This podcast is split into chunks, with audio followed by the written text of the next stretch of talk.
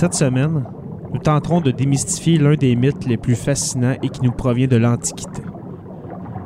La recherche de terres inexplorées par l'homme est une des caractéristiques qui nous définit. La recherche d'une terre ou d'une civilisation grandiose, avancée dans tous les domaines, nous obsède depuis des milliers d'années et se poursuit de nos jours. Existe-t-il ou a-t-il déjà existé ce genre de civilisation sur un continent aujourd'hui disparu de notre mémoire historique et qui aurait été englouti par une catastrophe naturelle ou bien par des changements climatiques? Bienvenue sur la Terre des Hommes et vous écoutez l'épisode 7 traitant du mythe de l'Atlantide.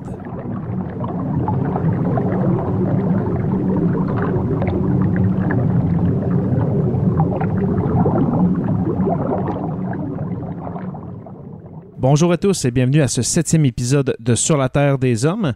Alors, comme il a été dit en introduction, aujourd'hui nous allons parler de l'Atlantide. Alors, notamment, on va décrire ce qu'est l'Atlantide, l'origine du mythe et bien sûr les interprétations selon les époques et les différentes religions parce que l'Atlantide, c'est un mythe qui a plusieurs milliers d'années. Par la suite, il va avoir une courte analyse comme à l'habitude et puis finalement les éphémérides d'un 27 juillet. Alors, l'épisode 7, c'est parti.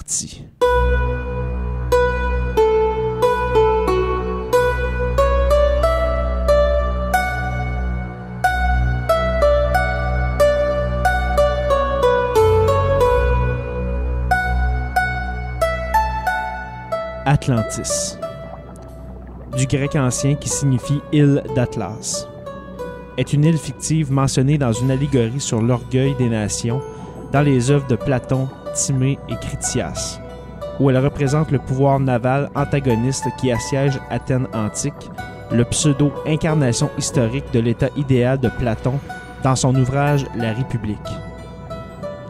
Dans l'histoire, Athènes repousse l'attaque atlante contrairement à toute autre nation du monde connue, censé donner un témoignage de la supériorité du concept d'État de Platon.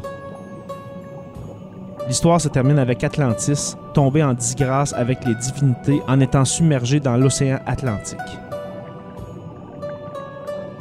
Malgré son importance mineure dans le travail de Platon, l'histoire de l'Atlantide a eu un impact considérable sur la littérature. L'aspect allégorique de l'Atlantide a été repris dans des œuvres utopiques de plusieurs auteurs de la Renaissance, tels que New Atlantis de Francis Bacon et Utopia de Thomas More. D'un autre côté, les érudits amateurs du 19e siècle ont mal interprété le récit de Platon en tant que tradition historique, notamment dans l'Atlantide d'Ignatius Donnelly, le monde antédiluvien. Les vagues indications de Platon sur l'époque des événements, plus ou moins 9000 ans avant son époque, et la prétendue localisation de l'Atlantide au-delà des piliers d'Hercule ont conduit à beaucoup de spéculations pseudo-scientifiques. En conséquence, l'Atlantide est devenue synonyme de toutes les civilisations préhistoriques supposées avancées et continue d'inspirer la fiction contemporaine des bandes dessinées ou des films. Alors que les philologues et les classiques contemporains s'accordent sur le caractère fictif de l'histoire, il y a encore un débat sur ce qui lui a servi d'inspiration. Comme par exemple avec l'histoire de Gige, Platon est connu pour avoir librement emprunté certaines de ses allégories et métaphores de traditions plus anciennes. Cela conduit un certain nombre de chercheurs à enquêter sur l'inspiration possible de l'Atlantide à partir des archives égyptiennes de l'éruption de Terra, l'invasion des peuples de la mer ou la guerre de Troie. D'autres ont rejeté cette chaîne de traditions comme invraisemblable et insistent sur le fait que Platon a créé une nation entièrement fictive comme par exemple en s'inspirant des événements contemporains tels que l'invasion athénienne de la Sicile de 415 à 413 avant Jésus-Christ ou la destruction de Élique en 373 avant Jésus-Christ. Les interprétations. Au cours de l'Antiquité, certains auteurs anciens considéraient l'Atlantide comme un mythe fictif ou métaphorique. D'autres croyaient que c'était réel. Aristote croyait que Platon, son professeur, avait inventé l'île pour enseigner la philosophie. Le philosophe Crantor, un élève de l'élève Xénocrate de Platon, est souvent cité comme un exemple d'un écrivain qui pensait que l'histoire était un fait historique. Son travail, un commentaire sur Timée, est perdu, mais Proclus, un néo-platoniste, du 5e siècle avant Jésus-Christ, rapporte à ce sujet. Le passage en question a été représenté dans la littérature moderne comme prétendant que Crantor a visité l'Égypte, a eu des conversations avec des prêtres et a vu des hiéroglyphes confirmant l'histoire ou affirmant qu'il a appris d'eux de d'autres visiteurs en Égypte. Proclus a écrit Quant à l'ensemble de ce récit des Atlantes, certains disent que c'est l'histoire sans fioriture comme Crantor, le premier commentateur de Platon. Crantor dit aussi que les contemporains de Platon le critiquaient en plaisantant de ne pas être l'inventeur de sa république, mais de copier les institutions des Égyptiens. Platon prit ses critiques assez au sérieux pour attribuer aux Égyptiens cette histoire sur les Athéniens et les Atlantes, afin de leur faire dire que les Athéniens vivaient vraiment d'après ce système. Un autre passage du commentaire de Proclus sur le Timée donne une description de la géographie de l'Atlantide. Qu'une île de telle nature et de telle taille ait existé est évidente de ce qui est dit par certains auteurs qui ont étudié les choses autour de la mer extérieure. Car selon eux, il y avait sept îles dans cette mer en leur temps, sacrées à Perséphone, et aussi trois autres de taille énorme, dont l'une était sacrée pour Hadès, une autre pour Ammon, et une autre entre elles à Poséidon. La mesure dont un millier de stades, environ 200 km, et ses habitants, ils ajoutent, ont conservé le souvenir de leurs ancêtres de l'île immensément grande de l'Atlantide, qui avait réellement existé et qui avait régné pendant de nombreuses années sur toutes les îles de la mer Atlantique, et qui avait elle-même été sacrée à Poséidon. Les interprétations des Juifs et des chrétiens. Au début du premier siècle, le philosophe juif hellénistique Philo a écrit à propos de la destruction de l'Atlantide dans son livre Sur l'éternité du monde, dans un passage plus long citant prétendument le successeur d'Aristote Théophrastus. Et l'île d'Atalante, orthographe du traducteur original, qui était plus grand que l'Afrique et l'Asie, comme Platon dit dans le Timée, en un jour et une nuit a été submergé sous la mer à la suite d'un tremblement de terre et d'une inondation extraordinaire, mais plein de golfes et de tourbillons. Il y a la possibilité que Clément de Rome ait fait allusion de manière énigmatique à l'Atlantide dans sa première épître de Clément. L'océan qui est infranchissable pour les hommes et les mondes au-delà sont dirigés par les mêmes ordonnances du Maître. Le théologien Joseph Barber Lightfoot a noté sur ce passage Clément peut éventuellement faire référence à une terre connue, mais difficilement accessible, qui se trouve sur les piliers d'Hercule. Terre inconnue dans l'extrême ouest au-delà de l'océan, comme l'Atlantide légendaire de Platon. D'autres premiers auteurs chrétiens ont écrit à propos de l'Atlantide, bien qu'ils aient eu des opinions partagées sur la question de savoir si elle existait autrefois ou était un mythe indigne de confiance d'origine païenne. Tertullien croyait que l'Atlantide était une fois une réalité et a écrit que dans l'océan Atlantique existait autrefois l'île, qui était de taille égale à la Libye ou l'Asie, se référant à la description géographique de Platon de l'Atlantide. Le premier écrivain apologiste chrétien Arnobius a également cru que l'Atlantide a existé autrefois, mais a blâmé sa destruction sur les païens. Au VIe siècle, Cosmas Indicopluste écrivait de l'Atlantide dans sa topographie chrétienne pour tenter de prouver sa théorie selon laquelle le monde était plat et entouré d'eau. De même, le philosophe Timée décrit également cette terre comme entourée par l'océan et l'océan comme entouré par la terre plus lointaine, car il suppose qu'il y a à l'ouest une île, Atlantis, étendue dans l'océan en direction de Gadera, d'une énorme ampleur et raconte que les dix rois ayant procuré des mercenaires des nations de cette île venait de la terre lointaine et a conquis l'Europe et l'Asie, mais a été ensuite conquise par les Athéniens, tandis que cette île elle-même a été submergée par Dieu sous la mer. Platon et Aristote louent ce philosophe et Proclus a écrit un commentaire sur lui. Il exprime lui-même des vues semblables à la nôtre avec quelques modifications, transférant la scène des événements de l'Est à l'Ouest. En outre, il mentionne ces dix générations ainsi que cette terre qui se trouve au-delà de l'océan. Et en un mot, il est évident que tous empruntent à Moïse et publient ces déclarations comme étant les leurs. Un traité de la langue hébraïque sur l'astronomie computationnelle daté de 1378-79 fait allusion au mythe Atlantis dans une discussion concernant la détermination des points zéro pour le calcul de longitude. Certains disent que les régions habitées commencent au début de l'océan occidental, donc l'Atlantique, et au-delà. Car dans les premiers temps, littéralement les premiers jours, il y avait une île au milieu de l'océan.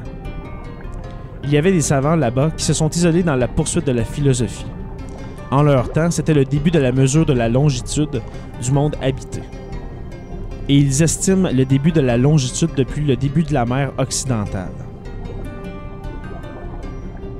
Les interprétations à l'époque moderne.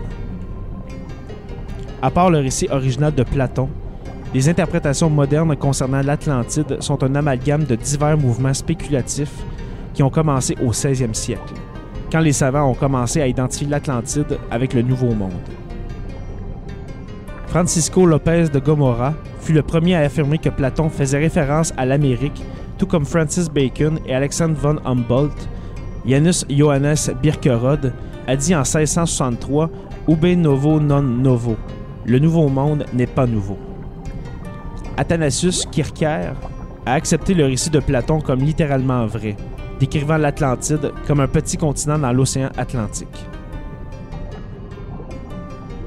Les perceptions contemporaines de l'Atlantide partagent des racines avec le mayanisme, qui peut être retracé au début de l'âge moderne, lorsque les imaginations européennes ont été alimentées par leur rencontre initiale avec les peuples autochtones des Amériques.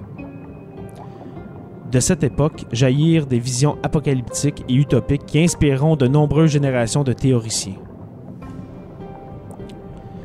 La plupart de ces interprétations sont considérées pseudo-historiques, pseudo-sciences ou bien pseudo-archéologiques, car ils ont présenté leurs travaux comme académiques ou scientifiques, mais manquent les normes ou les critères. Le cartographe et géographe flamand Abraham Ortelius aurait été le premier à imaginer que les continents étaient réunis avant de dériver vers leur position actuelle. Dans l'édition de 1596, dans son Thesaurus Geographicus, il écrit À moins que ce ne soit une fable, l'île de Gadir ou Gad sera la partie restante de l'île Atlantis ou de l'Amérique qui n'a pas été coulée comme Platon le rapporte, autant que arrachée à l'Europe et l'Afrique par des tremblements de terre et des inondations.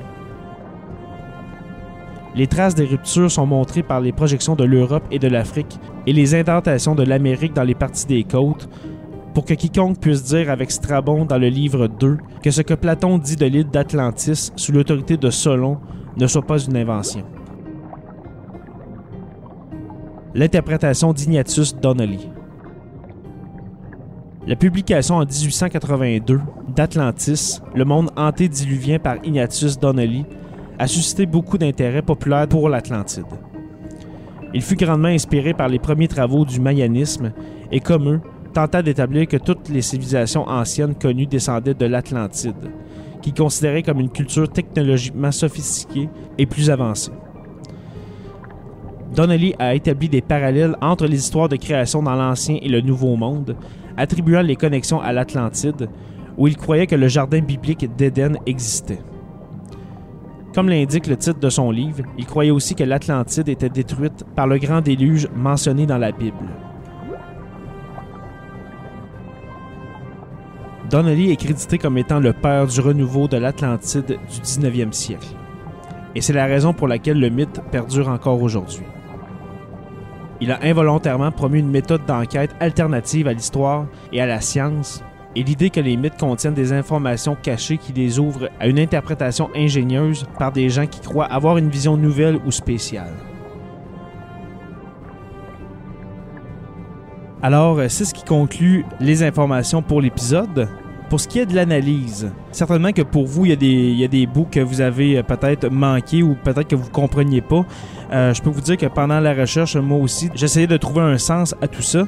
Alors, l'analyse va être surtout sur ce que Platon a dit ou a écrit. Je ne vais pas rentrer dans les interprétations de toutes les sociétés ou religions. Premièrement, moi, je pense que le mythe de Platon de l'Atlantide est attirant étant donné notre nature profonde, c'est-à-dire la recherche d'une civilisation perdue, un peu comme la fameuse cité d'or qu'on n'a jamais trouvée, mais que des paléontologues font encore des recherches en Amérique du Sud. Je ferai un peu une comparaison avec ça. Un autre point que j'ai noté, Tant qu'à moi, l'idée de l'Atlantide, c'est une idée fantasmée de penser qu'il y aurait un continent entre l'Amérique et les vieux continents. C'est vrai que quand on regarde la carte, peut-être qu'on se dit, OK, il y aurait peut-être une place, euh, il y aurait peut-être un morceau qui manque entre l'Amérique et les vieux continents comme l'Afrique et l'Europe, et même peut-être dans le Pacifique, qui sait. Alors c'est une idée qui peut nous venir à l'esprit. Une autre question que j'ai notée, c'est pourquoi que Platon est le seul de son temps, c'est-à-dire le 4e siècle avant Jésus-Christ, avoir mentionné l'existence d'Atlantide. Pourquoi il n'y a pas d'autres philosophes, d'autres penseurs, d'autres personnes d'importance qui n'ont jamais vraiment parlé de l'Atlantide? Déjà là, c'est le point principal selon moi qu'il n'y ait pas d'autres témoignages de l'existence de l'Atlantide, qu'il n'y ait, pas des, archives à propos de ça. Alors pourquoi que Platon est le seul à parler de ça? Et puis ensuite, Platon décrivait l'Atlantide comme une société utopique. À la base, euh, qui possédait toutes les richesses qu'on désirait à l'époque, euh, comme de l'or et de l'argent. Euh, ça, c'est un point, mais aussi que ses fondateurs, les fondateurs de l'Atlantide, étaient des demi-dieux. Alors juste là, pour moi, il y a quelque chose qui fonctionne pas. Et puis certainement que lorsque vous avez écouté l'épisode, vous vous êtes dit, c'est impossible qu'un cataclysme, une catastrophe naturelle vienne à bout d'une parcelle de territoire ou même d'un continent. Mais sachez qu'il y a 3500 ans, la société minoenne qui se trouvait sur l'île de Santorin, qui était sur la mer Égée, a été complètement dévastée par une éruption volcanique et personne n'a survécu à ça. Alors Platon, est-ce qu'il s'est inspiré un peu de cet événement-là? Est-ce qu'il a consulté des textes sur la, catastrophe de la société minoenne? C'est une hypothèse qu'on pourrait amener. Et puis pour conclure, c'est pas impossible qu'une société se fasse anéantir pour les raisons que je viens de dire, mais l'Atlantide décrite par Platon, selon moi, est une pure invention. Je crois plutôt que c'est les interprétations qu'on a faites par la suite, après la mort de Platon, qui ont été euh, parce que je crois que Platon, son but n'était pas d'amener les gens dans le doute, n'était pas de semer le doute dans la population et pour les générations à venir. Tant qu'à moi, Platon a simplement voulu faire une allégorie euh, c'est pas sa première. Si, euh, vous connaissez un petit peu Platon, son allégorie la plus célèbre, eh bien, c'est l'allégorie de la caverne. Alors, je l'expliquerai pas ici, mais je vous conseille peut-être d'aller faire des recherches pour la connaître. Alors, pour moi, l'Atlantide est une de ces nombreuses allégories. Alors, c'est tout pour la partie d'analyse. On s'en va aux éphémérides.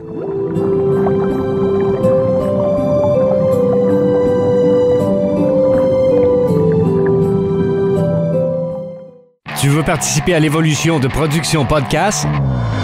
Deviens partenaire et contacte les Productions Podcast en visitant la page Facebook Production avec un S, Podcast, P-O-D-C-A-S-S-E ou écris-nous à podcast à commercial iCloud.com. Fais partie de l'aventure Production Podcast. Pour plus de détails, visite podcast.com.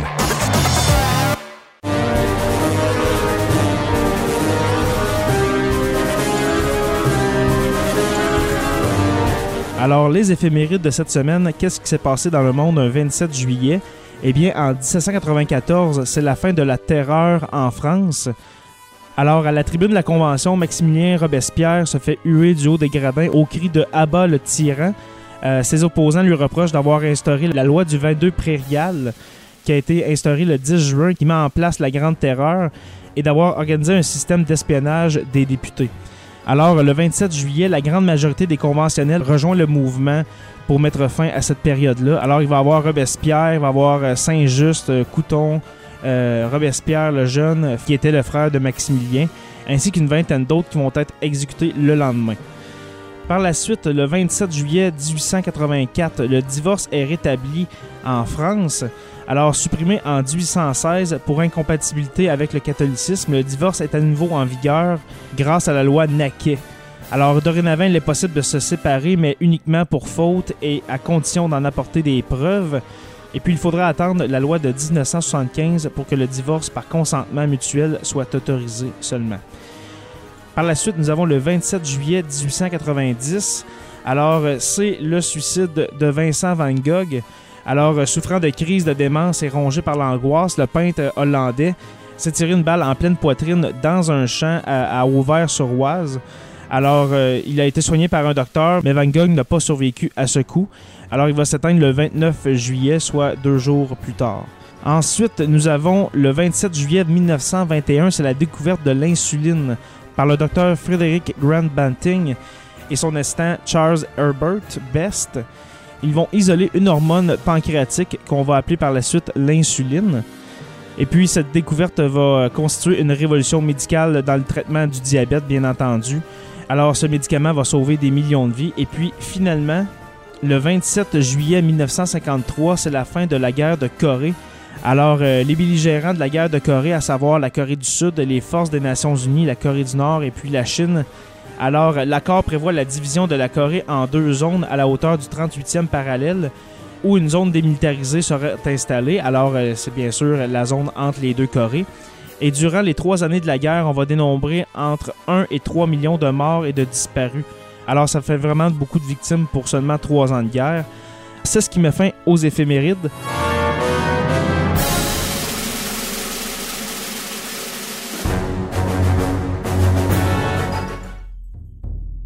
Alors, pour conclure l'épisode, j'aimerais remercier les abonnés au podcast.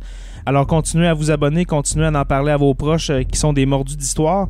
Et puis, n'oubliez pas d'aller donner un 5 étoiles sur Apple Podcast ou sur votre podcatcher Android pour nous aider à monter dans le moteur de recherche. Et puis, euh, laissez-moi un commentaire si vous le désirez. Le but étant toujours d'améliorer le podcast et son contenu. Et puis, n'oubliez pas qu'à tous les jours, nous écrivons l'histoire. Merci et on se revoit la semaine prochaine pour une autre page d'histoire de Sur la Terre des Hommes.